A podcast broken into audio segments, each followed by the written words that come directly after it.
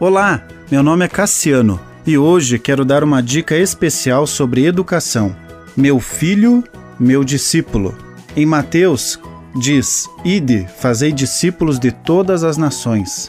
Os meus filhos devem ser os meus primeiros discípulos.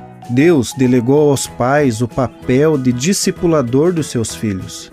Nos evangelhos, Jesus é identificado como um rabi, judeu que exerceu um ministério itinerante de pregação, ensino e socorro aos sofredores. Parte do material dos evangelhos é constituída de ensinamentos religiosos e éticos, nos quais Jesus se destacou pelo uso inteligente e criativo de uma grande variedade de recursos, tais como ilustrações, símiles, dramatizações e parábolas.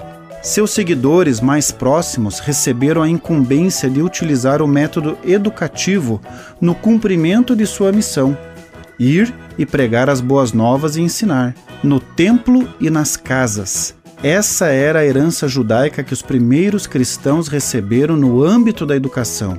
Esse método foi amplamente utilizado pelos apóstolos, conforme vemos no livro de Atos e nas epístolas aonde os principais locais de instrução eram o lar e a comunidade da fé. Em famílias mais ricas, era comum pagar um professor particular que guiasse a criança nos estudos. Em 343 a.C., Aristóteles, por exemplo, tornou-se o mestre de Alexandre o Grande. É muito importante que os filhos sejam ensinados por aqueles que são cartas vivas e buscam a verdadeira sabedoria.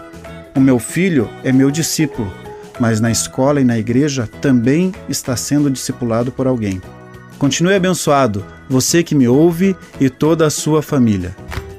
Gente grande cuidando de gente pequena. Oferecimento Centro Educacional Seduca. www.seduca.com.br